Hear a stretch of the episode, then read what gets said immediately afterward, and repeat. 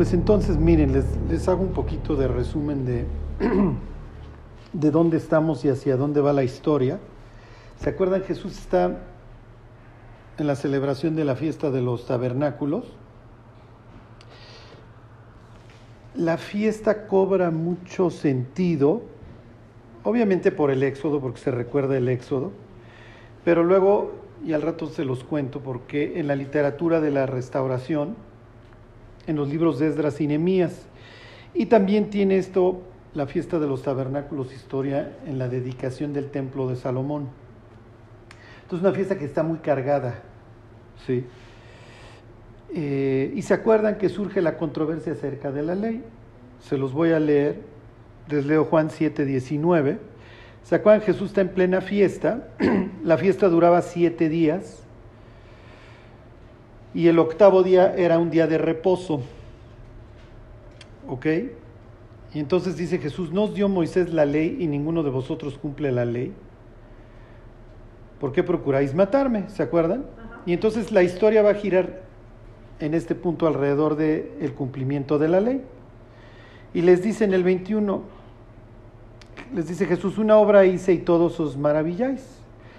¿A qué obra se refiere? ¿Se acuerdan? A levantar al paralítico que tenía 38 años en día sábado y le dice que lleve sus cosas, su lecho, ¿no? Toma tu lecho y levántate y vete, ¿no? Entonces, este, pues viene la controversia porque les dice, oigan, ustedes para no violar la ley de Moisés, circuncidan al niño en el octavo día, ¿se acuerdan? En sábado no puedes trabajar, pero ¿qué sucede si el octavo día en la vida de un ser humano, de un hombre, cae en sábado y ese día te tengo que circuncidar? O sea, tengo dos normas en conflicto, la circuncisión, que tiene que ser el octavo día, o el sábado. Y entonces a lo que llegaron es, pues vamos a circuncidarlo aunque implique trabajo. Y entonces Jesús les dice, a ver, si ustedes circuncidan a un niño en el octavo día, ya parece que yo lo voy a dejar a este paralítico en sábado. Entonces, si tengo una norma en conflicto de que tengo que descansar en sábado y curar y decirle a una persona que agarre sus cosas y se vaya, va a implicar violarlo, sí, pero hay un bien mayor que es la salud de esta persona. ¿Ok? Y entonces les dice Jesús, versículo 23, si, si recibe el hombre la circuncisión en el día de reposo para que la ley de Moisés no sea quebrantada, os enojáis conmigo porque en el día de reposo sané completamente un hombre, no juzguéis según las apariencias, sino juzgad con justo juicio. ¿Ok? Y entonces se acuerdan que esto es una referencia a Isaías 11. No es tanto que Jesús diga, a ver, si vas a juzgar a alguien, hazlo bien. Sino, decía, saldrá una vara del tronco de Isaí, ¿se acuerdan? Y un vástago, Netzer, por eso Nazaret, ¿se acuerdan? Va a salir de sus raíces y un vástago saldrá de, de sus raíces. Esta expresión se la encuentran más adelante en el Apocalipsis cuando Jesús dice, yo soy la raíz y el linaje de David. O sea, si bien Isaías decía que yo iba a ser un descendiente de David, pero no solamente soy un descendiente, también soy su ascendiente. ¿Sí se entiende? Soy el papá y el hijo de David. Entonces está hablando, está diciendo, soy eterno. En pocas palabras, cuando Jesús dice, yo soy la raíz y el linaje de David. Pues a ver, tú no, o eres raíz, o eres, o eres el papá, o eres el hijo, pero no puedes ser las dos. Y entonces Jesús diría, pues sí, soy las dos. Por eso el propio David dice en el Salmo 110, dijo el Señor, a mi Señor, siéntate a mi diestra ¿Se acuerdan que Jesús les dice, el Mesías de quién es hijo? Pues de David. Y entonces, ¿por qué David le dice Señor en el Salmo 110? Y se quedan pensando, ¿no? Ok. Y entonces, dice, se los, se los leo este, Isaías 11, dice, saldrá una vara del tronco de Isaí y un vástago retoñará de sus raíces y reposará sobre él el Espíritu de Dios ¿Ok? Y me brinco al versículo 3 de Isaías 11. Dice, y le hará entender diligente en el temor de Jehová, no juzgará según la vista de sus ojos, ni arguirá por lo que oigan sus oídos. Les voy a leer Juan 7:24. No juzguéis según las apariencias. Está citando Isaías. Y luego, fíjense lo que dice, sino que juzgará con justicia a los pobres y arguirá con equidad por los mansos de la tierra. La palabra pobres aquí en Isaías 11, 11.3, es dal, que viene de dalal, que quiere decir afligido o pobre.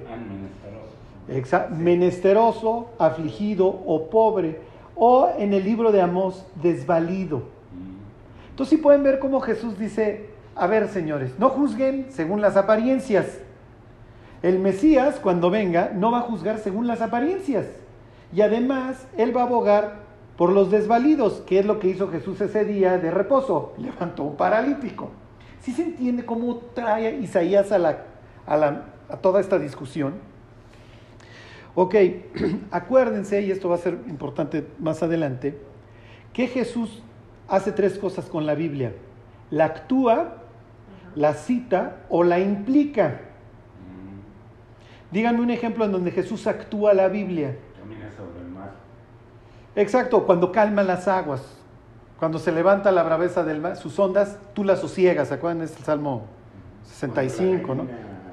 Exactamente. O el Mesías va a pisar al aspi, decía el Salmo 91, ¿se acuerdan? Entonces, cuando expulsa demonios, está actuando Salmo 91. ¿Ok? Hay veces que la implica. Este, un señor puso una viña y la acercó y la cuidó y le puso su torre y cuando fue a cobrar los dividendos no había. Es una cita de Isaías 5. Pero nada más la está implicando con toda la jiribilla. Y hay veces que la cita, nunca leíste, es la piedra que desecharon los edificadores. Ahí se la está citando tal cual. ¿Qué está haciendo en este caso? No, a ver, ustedes se enojan porque levanté a un desvalido. No juzguen según las apariencias, sino juzguen con justo juicio. Caray, este cuate me está citando un pasaje mesiánico que dice que efectivamente cuando venga el Mesías va a levantar a los inválidos. Realmente no me está, la cuestión no es si juzgas con justo juicio o no, lo que el cuate me está diciendo es que él es el Mesías. ¿Ok? ¿Lo entienden los fariseos? Le entienden perfecto. Ok, les sigo leyendo. Versículo 25. Decían entonces unos de Jerusalén, ¿no es este a quien buscan para matarle? Pues mirad, habla públicamente y no le dicen nada. ¿Habrán reconocido en verdad los gobernantes que este es el Cristo? Aquí nos quedamos la vez pasada. Y se acuerdan que comentan, pero este sabemos de dónde es. Cuando venga el Cristo nadie sabrá de dónde sea. Y entonces dices, oye, pues estos ya traen unas leyendas urbanas bárbaras, porque sabían de dónde venía el Mesías. ¿Ok? Por lo menos sabían que iba a ser Nazareno por Isaías 11 y Miqueas 5.2, ¿se acuerdan? Pero tú, Belén, Efrata, no eres la más pequeña, de ti me va a salir el que será el juez de Israel, ¿no? Entonces tienen, ya ven todas estas leyendas urbanas. ¿Qué implica? Pues que los pastores, en este caso los escribas y los fariseos, han hecho un trabajo nefasto. Pero me voy a regresar tantito al versículo 26. Dice, miren, habla públicamente y no le dicen nada. ¿Habrán reconocido los gobernantes que este es el Mesías? Ok. ¿Qué es lo más triste de este pasaje? Y miren, gente que camina diario al infierno por una simple y sencilla razón. Es que la autoridad religiosa no reconoce que Jesús es el Mesías. Es que la autoridad religiosa me dijo que no, que la Biblia no hay que leerla, que eso es... ¿Sí me explico? O sea, tienen un pueblo en que literalmente dice, mira, si los gobernantes me dicen que creen A, pues entonces yo creo en A. Si me dicen que creen B, entonces creo en B. ¿Cómo hoy? Ajá, exactamente. Y más adelante vamos a ver a, un gran ausente, ¿no? En toda esta historia. Este, pero entonces lo que vemos es a la gente haciendo sus sumas y restas, ¿sí?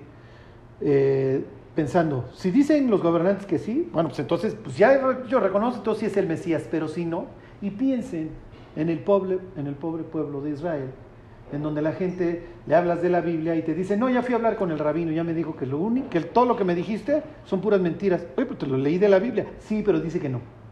Entonces, si el rabino te dice que A o B, por eso tú vas a tomar tu propia decisión, y eso es algo que desgraciadamente en el siglo XXI, pues olvídense, el pensamiento crítico e individual se está muriendo. Y la humanidad está empezando a tener un pensamiento gregario, ¿no? Es que si A o B dicen, pues entonces sí debe de ser, pero si A o B no dicen, pues entonces no debe de ser. Bueno, versículo 28. Jesús entonces enseñando en el templo alzó la voz y dijo, a mí me conocéis y sabéis de dónde soy, y no he venido de mí mismo, pero el que me envió es verdadero, a quien vosotros no conocéis. Bueno, este es otro tema espantoso, Número uno, cuando Jesús dice que soy el enviado, ¿se acuerdan? Está haciendo una referencia a Isaías 61, Dios iba a enviar al Mesías, ¿se acuerdan? A vendar a los quebrantados, etcétera, etcétera. Pero viene un, comentario horrible que pues luego se encuentra uno ahí en Hechos 17, en donde vemos a la humanidad que adora a un Dios que no conoce. ¿Sí? Y esto es horrible y este es un tema del Evangelio de Juan, porque le pregunta a uno de sus discípulos, ¿por qué te vas a manifestar a nosotros y no al mundo? Ajá. ¿Por qué? Porque el libro de Isaías decía que la tierra iba a ser llena del conocimiento de Dios, como las aguas cubren la tierra. Y entonces es natural que el discípulo, si mal no recuerdo es Judas Tadeo, le dice, oye, ¿cómo te vas a manifestar a nosotros y no al mundo? Pues eres el Mesías y cuando venga el Mesías, toda la tierra será llena del conocimiento de Jehová, ¿no? No. El que me ama, mi palabra guardará. Y yo vendré a él y mi Padre vendrá a él y haremos morada en él. Entonces, viene todo este tema nuevamente de una gran fiesta en el templo, el Mesías enseñando, pero el mismo caso se acuerdan que con Jairo, que va la multitud nomás de chismosa, está haciendo sus números, pero Dios no puede hacer nada por ellos por su falta de fe. O sea, aquí tienen unas personas que dicen, mira, si reconocen fulano y mengano que sí es el Mesías, pues ya creeré en él. Si no reconocen, pues entonces no creeré en él. Bueno, y pues la sentencia espantosa, ustedes adoran a quien no conocen. Dice versículo 29, pero yo le conozco porque de él procedo, y vuelve a insistir Jesús, y él me envió. Entonces procuraban prenderle, pero ninguno le echó mano porque aún no había llegado su hora. ¿Se acuerdan lo que le dijo a sus hermanos? Viene su tiempo, siempre está presto. No sé si se los comenté, pero un día en un curso de administración del templo, del templo, del tiempo, ponía ahí el instructor una raya en el pizarrón y decía, ¿dónde estás en tu vida? Y entonces, pues todo el mundo se pone por ahí de la mitad, ¿no? Ya Charlie Cascadón, pues ya más tres cuartos. Es una mentira. Porque si mañana te vas a morir, ya estabas al final de la raya.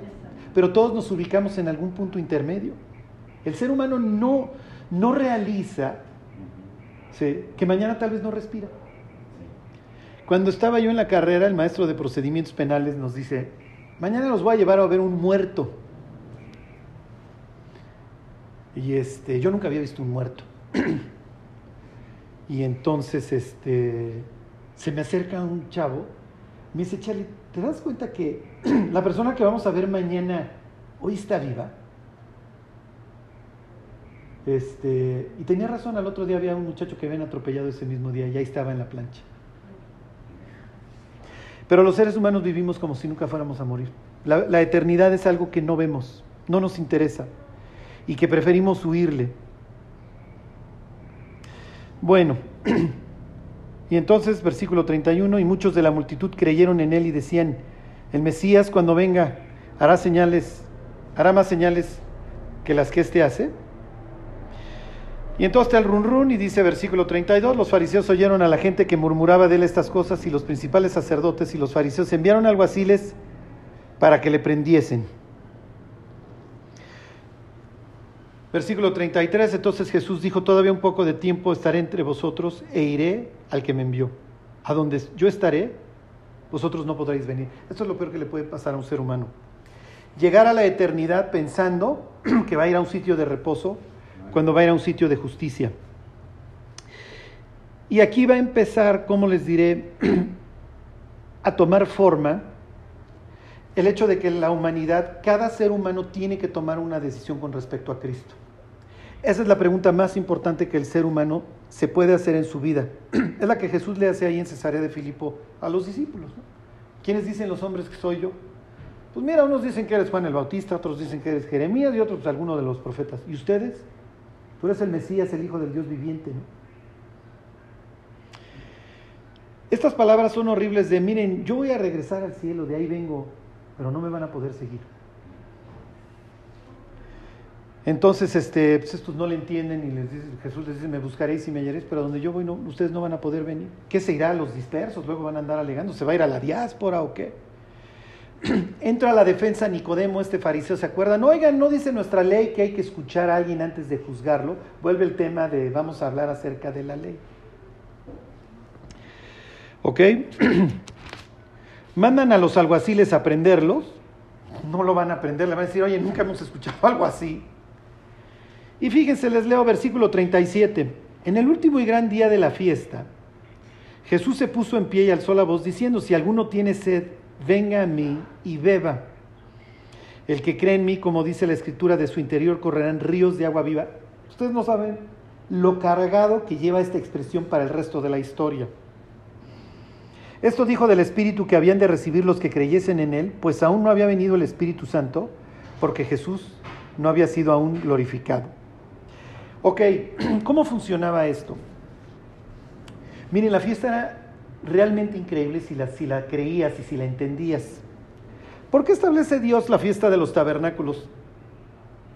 Sucede que en el mes séptimo, ¿se acuerdan? Las fiestas están, están sujetas o relacionadas con el ciclo hidrológico. ¿Ok? Y me voy todavía más atrás, en el Génesis, cuando Dios en el cuarto día hace el sol, la luna y las estrellas, dice que son para las estaciones, la palabra ahí es moed, que es para los días establecidos. A veces cuando ustedes lean el lugar de reunión es el lugar moed, el lugar establecido, ahí me voy a reunir con ustedes. Entonces la idea del firmamento para los judíos no solamente era, bueno, pues tengo unas estaciones y sé que esta es la época para sembrar, esta es para cosechar, esta es, etcétera, sino que también sé que son para los tiempos establecidos. Y entonces Dios les establece cuatro fiestas en la primavera y tres fiestas en el otoño. En las fiestas de otoño arrancan el día 1 del mes 7. Se suenan las trompetas, la idea es que la gente hasta cierto punto se alarme y se congrega al pueblo. Se abre un periodo de 10 días en donde el pueblo tiene que hacer una introspección. El 10 en la Biblia es un número de, de plenitud completo.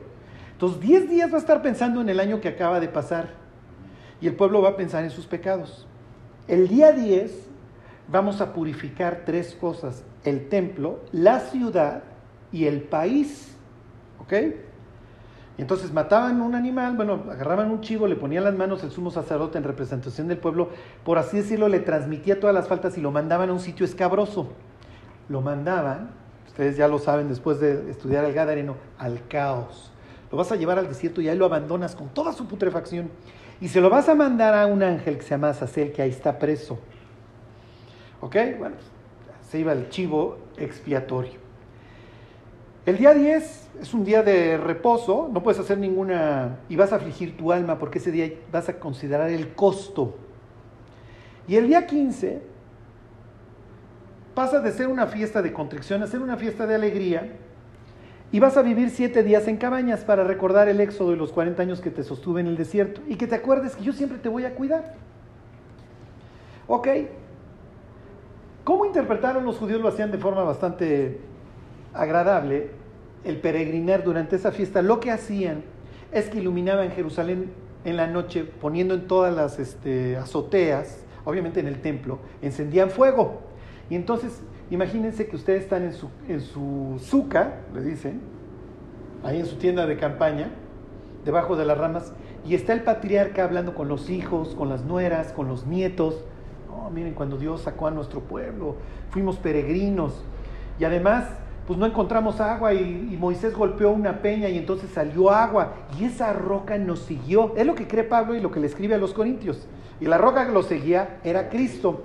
¿Por qué? Porque dos veces en la narrativa te cuentan de la roca de la que sale agua y los judíos llegaron a la conclusión, ya le preguntaron a Moisés si fue verdad o, era nada más una leyenda, de que la roca lo siguió. Estaban caminando en círculos. y el caso es que en la noche, y eso tiene que ver porque lo, Jesús lo va a citar, en la noche los fogones, y entonces la ciudad iluminada. Y en el día el sacerdote tomaba agua y hacía un recorrido para recordar a la peña que en el sentido de Dios nos va a dar agua aún en las peores circunstancias. Y en el último y gran día de la fiesta, ¿ok? La fiesta duraba siete días. Hacía un, toda una peregrinación el sumo sacerdote, tomaba agua del estanque de, Siloé y derramaba el agua en el, en el altar, que se acuerdan, el altar era de bronce. Y entonces ahí tiene nuevamente la piedra con el agua. Imagínense a Jesús que está derramando el agua, el sumo sacerdote, y Jesús dice, el que tenga sed, venga a mí y beba. ¿Qué está diciendo Jesús? Yo soy la roca. Ajá, yo soy la roca. Soy el Mesías, soy Dios. Y además, el que crea en mí de su interior van a correr ríos de agua viva. Ok, ¿se acuerdan que Dios a través del profeta Jeremías les dice, ustedes hicieron dos cosas muchachos? Me dejaron a mí fuente de agua viva, no, no, es, no, no, es, que guardas de cisterna, el agua viva es o la lluvia o la corriente. Nosotros leemos en nuestra traducción aguas corrientes, ¿por qué? Porque está corriendo, ellos le llaman vida, es, es lo mismo. Entonces le está diciendo, a ver, ¿quieres beber del charco o quieres beber de un agua fresca? Entonces le decía a Dios, me dejaron a mí fuente de agua viva y cavaron para sí, ¿se acuerdan? Cisternas, además rotas que no retienen el agua. Y esa es la vida del ser humano. ¿eh? A ver, ya le eché lana, ya le eché una carrera, ya le eché una pareja, pero se empieza a vaciar, a vaciar, a vaciar. Hijo, pues le tengo que volver a rellenar y le tengo que volver a rellenar. Este, y dijeran los gringos, repeat, ¿no? Repita usted el proceso. Hasta que, lo que acaba sucediendo con el ser humano, pues acaba reventando. Y entonces Jesús dice, de mí pues, va a salir la fuente que salte para vida eterna, ¿eh? van a recibir mi espíritu. ¿Ok? Les voy a leer Isaías este, 40 y 44.3. Dice, porque yo derramaré agua sobre el sequedal y río sobre la tierra. Perdón, y río sobre la tierra árida. Mi espíritu derramaré sobre tu generación y mi bendición sobre tus renuevos. ahí tienen esta idea, ¿ok? De que aún en el desierto yo les voy a dar agua. Bueno, entonces se los leo, versículo 40. Entonces algunos de la multitud, oyendo estas palabras, decían, verdaderamente este es el profeta. Otros decían, este es el Mesías, pero algunos decían, ¿de Galilea de venir el Cristo? ¿No dice la escritura que del linaje de David y de la aldea de Belén, de donde era David, ha de venir el Cristo? ¿Qué dirían unos nazarenos son de Galilea? Pues ¿cómo crees? También viene de acá. O acuérdense, Jesús llena muchos requisitos. De Egipto llamé a mi hijo, y efectivamente viene de Egipto. Viene de Nazaret y viene de Belén. Vuelve a haber esta disensión y la gente haciendo sus números. Si me convierto, no me convierto. Si creo en Él, no creo en Él. Si creo en Él, ¿qué va a implicar? Porque creer en Cristo implica un costo. De entrada, un costo social. Les vuelvo a leer el 41, dice, otros decían, este es el Cristo, perdón, el 40, entonces algunos de la multitud, oyendo estas palabras, decían verdaderamente este es el profeta. Esto es una cita de Deuteronomio 18 en donde Dios les dice, profeta como tú les levantaré de entre tus hermanos. Ajá. Entonces cuando, cuando viniera el, el, Mesías, el Mesías sería un segundo Moisés. ¿Ok? Y entonces Jesús dice, el que tenga sed, venga a mí. Entonces está personificando el segundo Moisés, ¿sí se entiende? y literalmente lo que está haciendo es un segundo éxodo. Te voy a sacar de tu esclavitud y te voy a llevar a una nueva vida. Esto es muy importante que lo, que lo piensen porque nos lo vamos a encontrar capítulo 8, ¿ok? El nuevo éxodo. Ok. Y entonces el, se arma ahí, este, ya saben, este, unos dicen que sí, otros dicen que no. Y dice versículo 43, hubo entonces disensión entre la gente a causa de él. Y algunos de ellos querían prenderle, pero ninguno le echó mal. Regresan los alguaciles y dicen, oye, pues nunca ha hablado una persona como este, no lo vamos a prender.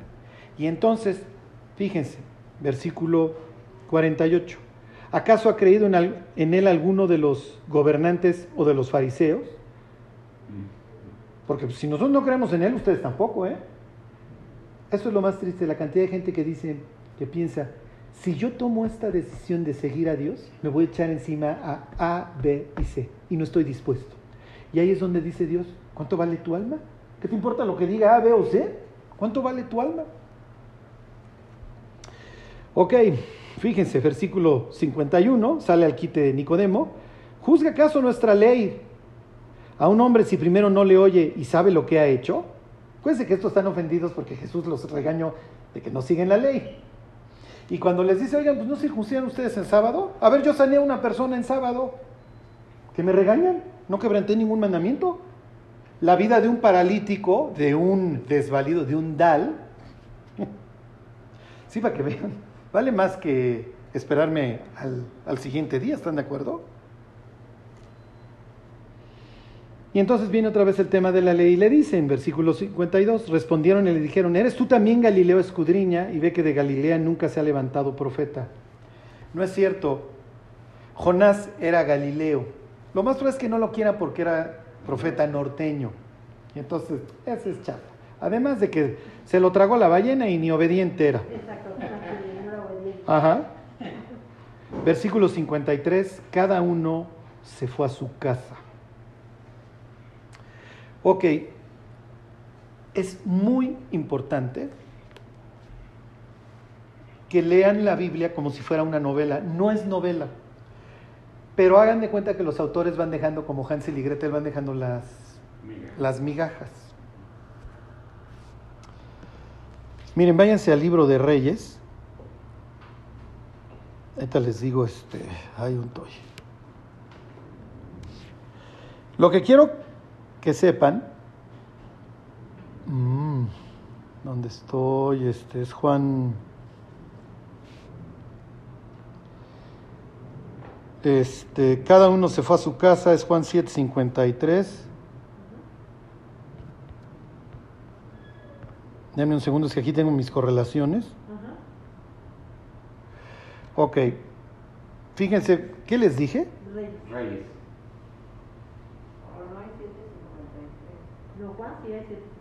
Sí, Juan 7:53. No, no, ahorita se los leo, es este... Es primera de Crónicas 8:33, pero no lo... No, este... Uf. Ahorita, se los leo, ¿eh? ¿A, dónde les dije? Primera, miren, vayan a Primera de Reyes, estoy seguro que es 8.66, porque... 8.36. No, 66, este...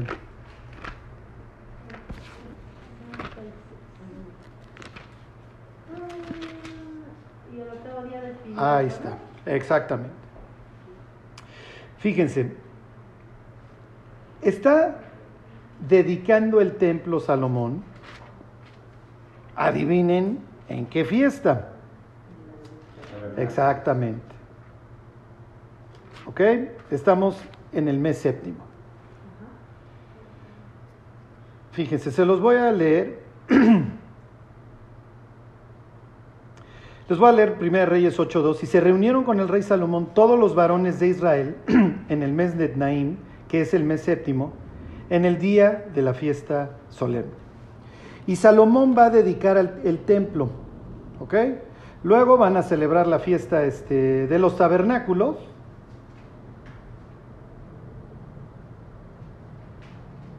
¿Ok? Y se los leo desde el 65, ahora sí, 865. En aquel tiempo Salomón, piensen, mes séptimo, hizo fiesta y con él todo Israel, una gran congregación, desde donde entran en Hamat hasta el río de Egipto, delante de Jehová nuestro Dios, por siete días. Acuérdense que la fiesta de los tabernáculos duraba siete días. Y aún por otros siete días, esto es por catorce días, hay tal, ¿cómo les diré? Escurre dinero en la época de Salomón, cuando esa era la promesa? Tú nada más, como me prestes sabiduría, te voy a dar riquezas. Y Salomón dice, y nos aventamos otra fiesta. ¿Ok? Otros siete días. Y al octavo día despidió al pueblo, y ellos, bendiciendo al rey, se fueron a sus moradas, alegres y gozosos de corazón. Fíjense la nota que deja Juan en su, en su último versículo del capítulo 7. Cada uno se fue a su casa. ¿Qué me quieres decir, Juan? Y Juan diría, toma esta expresión de cada uno se fue a su casa porque se repite varias veces en la Biblia.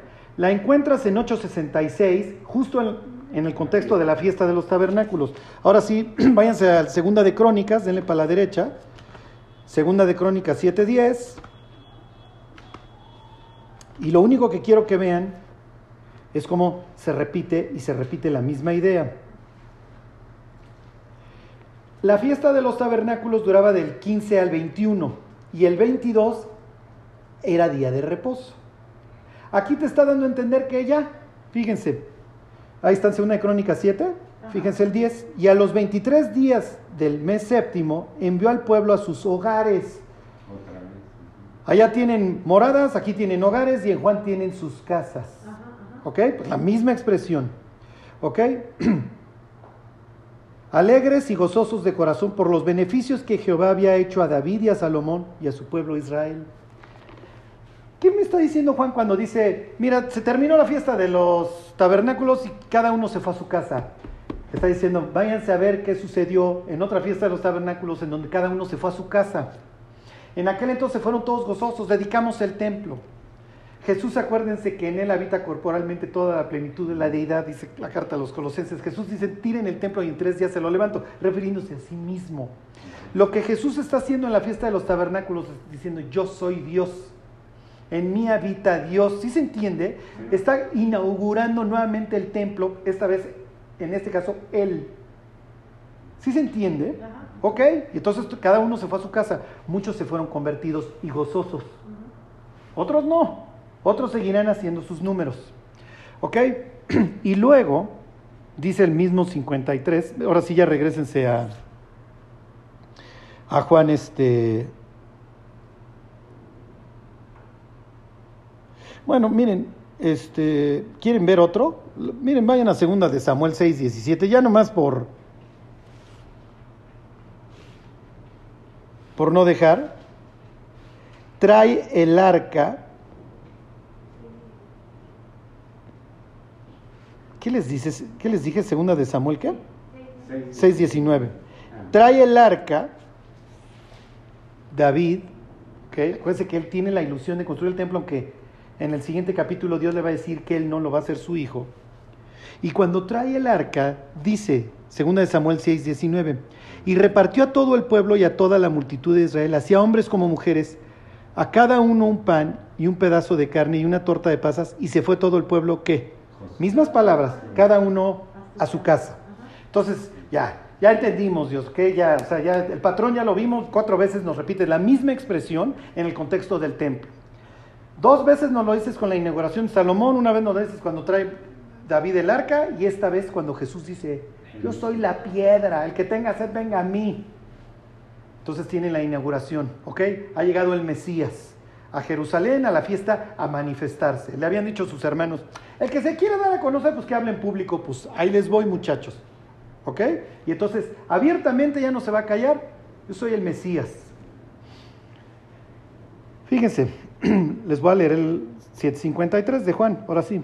Dice, cada uno se fue a su casa, misma expresión, y Jesús se fue al monte de los olivos. Esto es una expresión muy fuerte, ¿por qué? Porque cuando Dios en el capítulo 10 del libro de Ezequiel se va, abandona, desampara a Jerusalén, se va hacia el oriente. Y cuando David sale huyendo de Absalón, se va al monte de los olivos. ¿Ok? Entonces está mandando ese mensaje. Se acabó el round 1 y lo perdieron gachísimo los fariseos. Ustedes no guardan la ley. ¿Por qué no? me quieren matar. Y además mis cuates no, anden juzgando hacia la ligera. Soy el Mesías y yo no orgullo nomás de apariencias y yo abogo por los desvalidos de la tierra y ustedes se enojaron porque yo levanté un desvalido. ¡Pum! Los destrozó. Ok, así nos fue. Round 1 ya lo perdimos, pero ahí viene el round 2. Y ahora sí agárrate. En pocas palabras, Jesús, no te la vas a acabar. O sea, nos exhibiste públicamente en plena fiesta. Y en plena fiesta tienen peregrinos de toda la diáspora.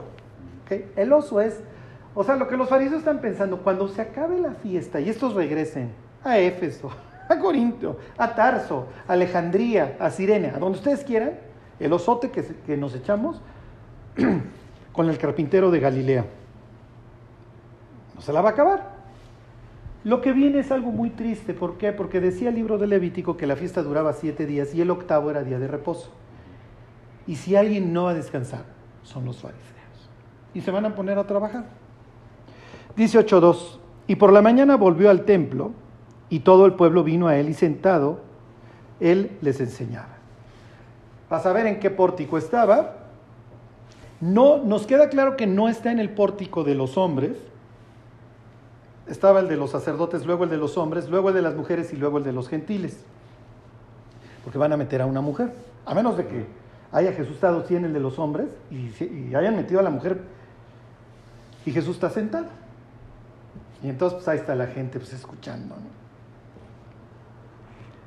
Versículo 3, entonces los escribas y los fariseos, estos, sí son unas abejas chambeadoras, le trajeron una mujer sorprendida en adulterio y poniéndola en medio le dijeron, maestro, esta mujer ha sido sorprendida en el acto mismo de adulterio. Y en la ley nos mandó Moisés apedrear a tales mujeres. Tú pues, ¿qué dices? Miren, toda esta escena es espantosa. ¿Por qué? Porque es un día de reposo.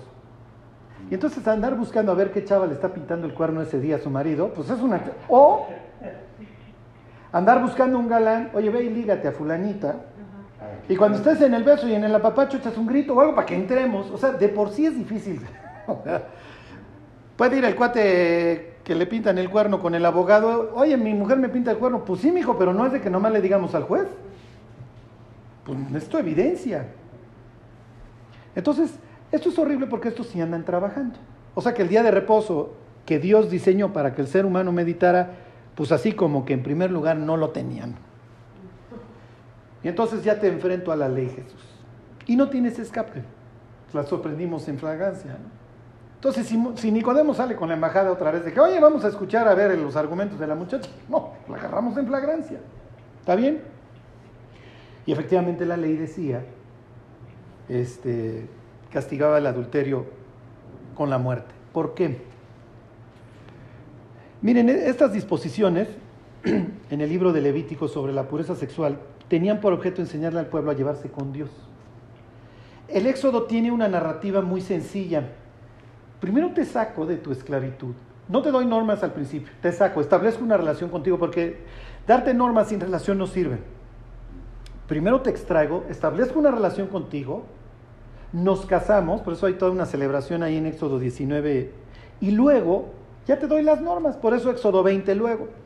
Y luego te enseño a llevarte conmigo, porque como me voy a llevar contigo, voy a poner mi casa en, medio de ti. Entonces Éxodo 25 en adelante te enseño cómo hacer la casa, Moisés. Y luego te enseño cómo te vas a acercar a mí. Entonces, mira, estos cuates son los que se van a acercar, estos son los que van a llevar el arca, estos van a hacer esto, estos van a hacer aquello. El sumo sacerdote lo voy a disfrazar de un ser celestial con sus piedras para que entre a mi presencia en lugar del pueblo. Pero eso sí, muchachos, ustedes no pueden ser un pueblo caótico. O sea, yo no puedo tener un pueblo en donde fulano ya está metiendo con la comadre. O sea, y el adulterio, como yo sé que va a destruir las vidas, no solamente de los que lo cometen, sino sobre todo los descendientes, no lo voy a permitir. Y además, ¿se acuerdan Proverbios? Los celos son el furor del hombre. Y yo no quiero que venga luego el compadre ofendido y mate a sangre fría al otro y a toda la familia. Entonces, esta es la norma, muchachos. Matas al hombre y a la mujer. Adiós. Ok, Jesús, pues si tú eres la propia roca y tú le andas enseñando a tu pueblo cómo nos debemos de comportar, ¿qué hacemos? No tienes, no tienes escape. Si la mandas matar, si les dices que sí, vamos a matarla, se va a hacer esto un borlote y, vas y te vas a meter en problemas. Y acuérdate que nosotros no tenemos lo que ellos llamaban el jus gladi, ¿eh? Nosotros no tenemos el derecho de la espada. Y te vas a meter en un broncón pleno, pleno templo. Piensa en la escena en donde andan golpeando a Pablo y tiene que bajar el tribuno y arrancarlo porque ya lo andan matando. El templo, obviamente, en época de fiesta es un sitio incendiario porque estos andan recordando el éxodo. Y entonces, ¿qué es lo que hacía, por ejemplo, Pilato en la Pascua?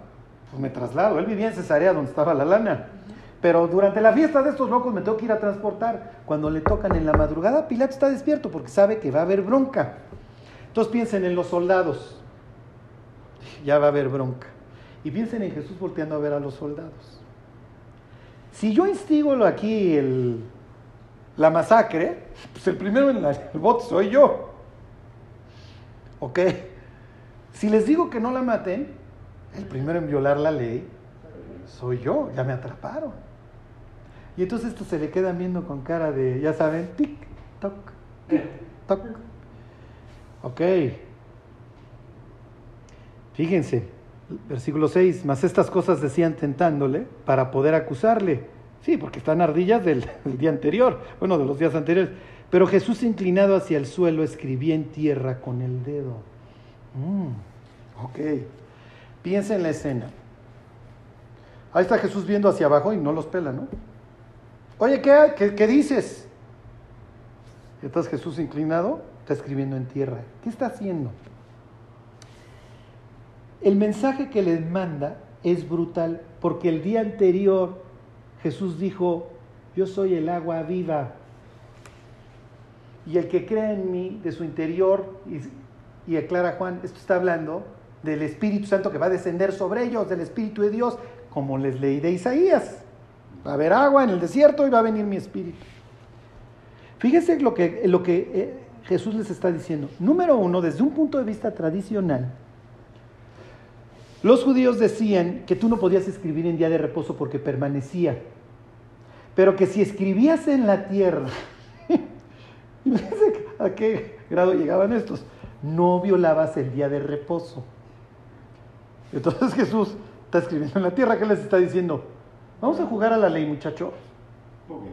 Vamos a jugar. Ah, no, de que me la sé, me la sé perfecto. Y no voy a agarrar ahorita una pluma o un cincel, una arcilla, para que me digan que estoy violando. Pero estoy escribiendo en tierra y no solo les está diciendo eso. Miren, vayan al libro de Jeremías, al capítulo 17. ¿Se puede saber quién escribió? Miren, todo mundo tiene una Teoría. todo mundo tiene una teoría. Lo más probable es que esté escribiendo culpable. Dicen, ajá. Fíjense,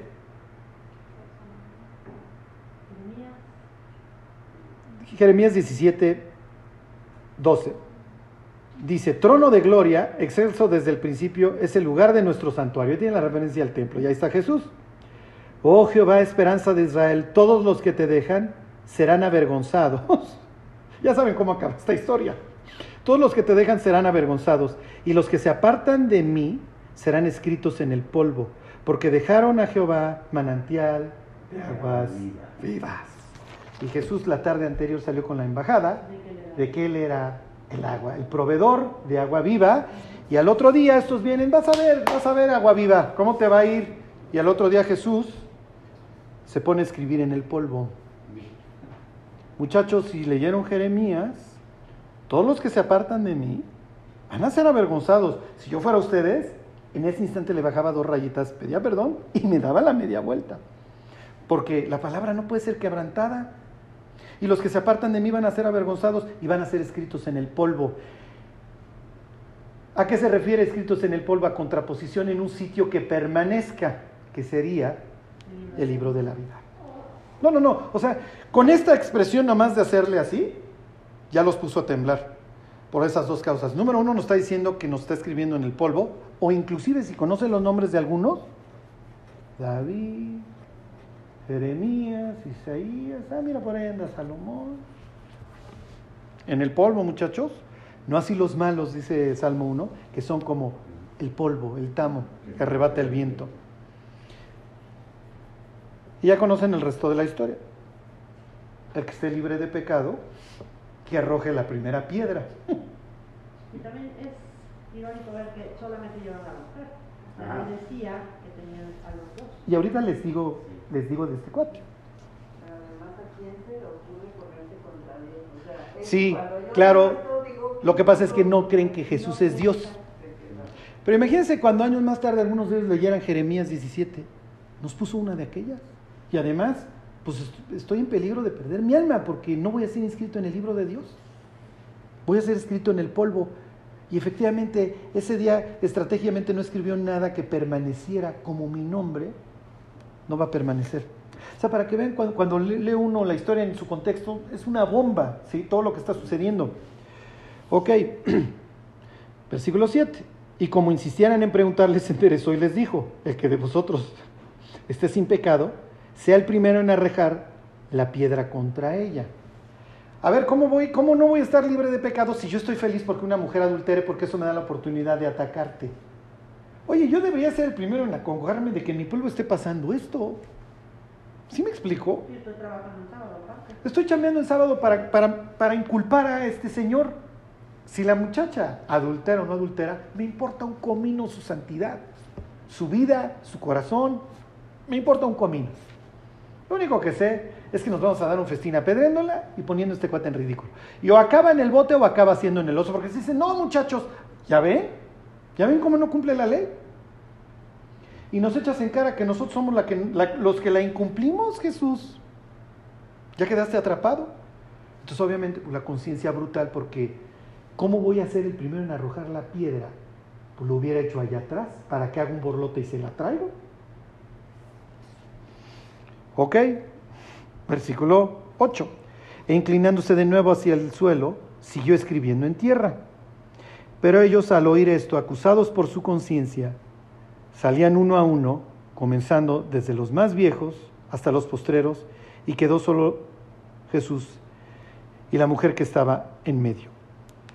Se cumplió Isaías 17:13, y los que se apartaron de Dios quedaron escritos en el polvo y salieron avergonzados. Y entonces vuelve este tema. Unos creen, otros no creen, y otros están pensando a ver qué dicen para yo sumarme a la marabunta. Pero la muerte y el juicio se enfrentan de manera individual.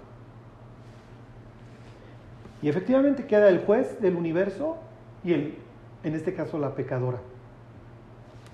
Y yo les decía la última vez, Jesús dice, el que quiera hacer la voluntad de Dios comprobará si mi doctrina es mía o si yo hablo por mi propia cuenta. Sí, pero pues ¿cuál es hacer la voluntad de Dios que creas en mí? Bueno, ¿qué puedes hacer tú que no haya hecho alguien más?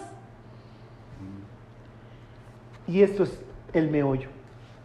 ¿Dónde están los que te, los que te condenan? No, pues ya no están. Y yo te condeno. Vete y no peques más. Eso es lo que distingue a Jesús de cualquier otra persona. ¿Por qué?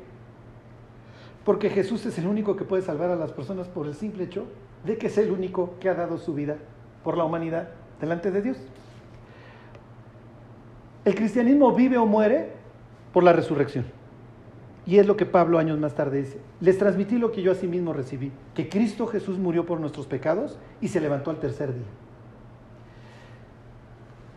No hay mayor milagro que salvar el alma. La mujer entiende perfecto que Jesús acaba de comprar una bronca por una pecadora que no, entre comillas, vale la pena. A ver, te echaste un pleito con los fariseos, hubieras dicho que me apedrearan. Quedabas bien. ¿Sí me explicó? Quedabas bien porque pues, estás cumpliendo la ley. ¿Dónde están los que te condenan? Pues no están, ok, tú y yo. Yo tengo una facultad y es lo que Jesús va a decir en este mismo capítulo. Cuando haya levantado al Hijo del Hombre van a conocer que yo soy.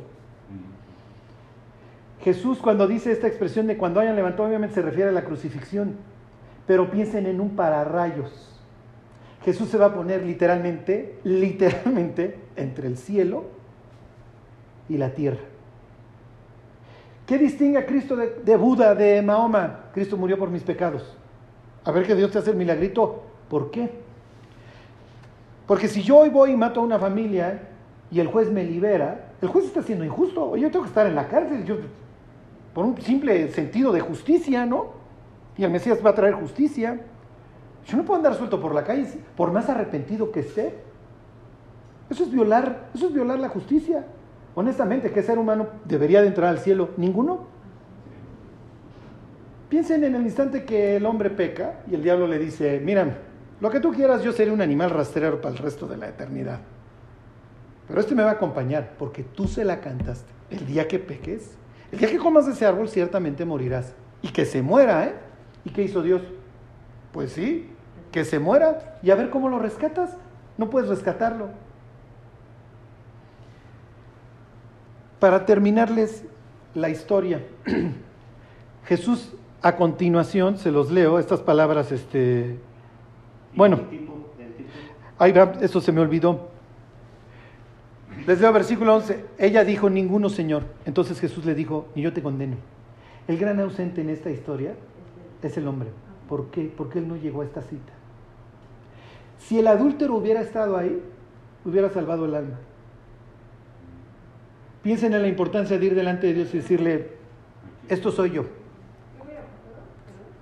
¿Se hubiera salvado? El adúltero. Ese es el gran ausente en la historia. ¿Sí? claro. Y la ley la condena. ¿Sí me explico? O sea, salvó su vida, pero no está en Cristo porque no se arrepintió. Sí. solo le dio. Pero ella nunca se arrepintió, él solo le dijo. Está en la, lo que pasa es que su arrepentimiento va implícito en las palabras de Jesús, vete y no, peques, más. Y después la Biblia habla que ella lo siguió también, con las mujeres que se llaman. Es muy probable, sí. Ah, sí. Eso es lo peor. ¿Dónde está el otro, no? ¿Dónde está el otro pecador? ¿Por qué no lo trajeron los Claro, claro, seguro. Pues, a ver, tú estás galamba y tírale la onda fulanita. ¿no? Ese es el gran ausente en la historia. Porque si hubiera estado, a ver, mis cuates, pues los tengo que matar. ¿eh? Digo, digo el, el, el, primer testigo tenía que ser el primero. Entonces, pues mira, el- los testigos ya se fue. Y honestamente, pues eres rea de muerte. Pues, a ver, si yo soy el que dictó la ley, pues yo mismo te la debería de aplicar. Fíjense las siguientes palabras de Jesús, versículo 12, y piensen en una ciudad que estuvo iluminada durante siete días en las noches. Otra vez Jesús les habló diciendo, yo soy la luz del mundo, el que me sigue no andará en tinieblas. ¿A quién se refiere? Sino que tendrá la luz de la vida. Está refiriendo a la muchacha esta. O sea, piensen en la escena en donde todos los que la van a apedrear se van, se están yendo entre las personas, porque acuérdense que estamos en el templo y estaba la gente reunida escuchando a Jesús. Se la traen, no, pues ahora sí ya lo, ya lo, ya lo atraparon. Salen los otros avergonzados. ¿Dónde están los que te condenan? Ya se fueron. Yo tampoco te condeno, vete. ¿Por qué? Porque Jesús dice en el propio Evangelio de Juan, a mí me fue dado todo el juicio. Yo te perdono, pero no te voy a perdonar de gratis. O sea, no creas que, que es gratuito. Y ya no debes de pecar. Ahorita les digo. Imagínense que vete y no peques más. Esta chava diciendo, hace dos minutos estaba yo a punto de morir.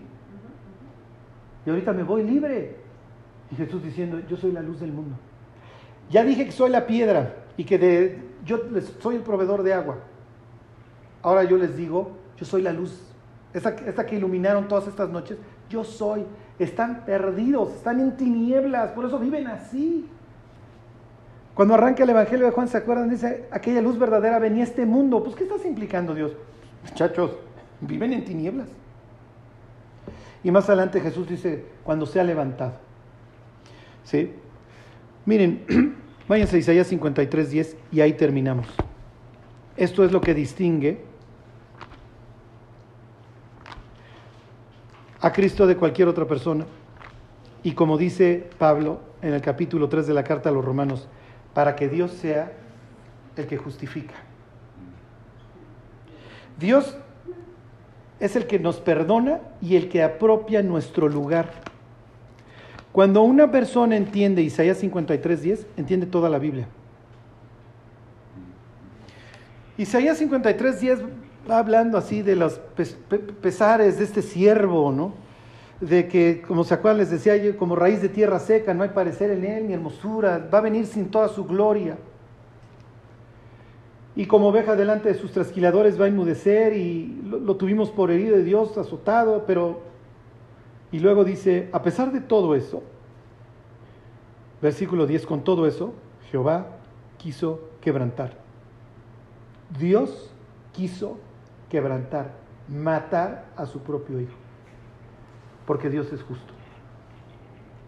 Entonces, a ver, mi querida mujer adúltera, la ley te condena y sí mereces morir, pero alguien más va a morir en tu lugar. Y les concluyo con esta historia, este Oliver Cromwell, muy jactancioso de la ley de la tierra, sufrió un atentado.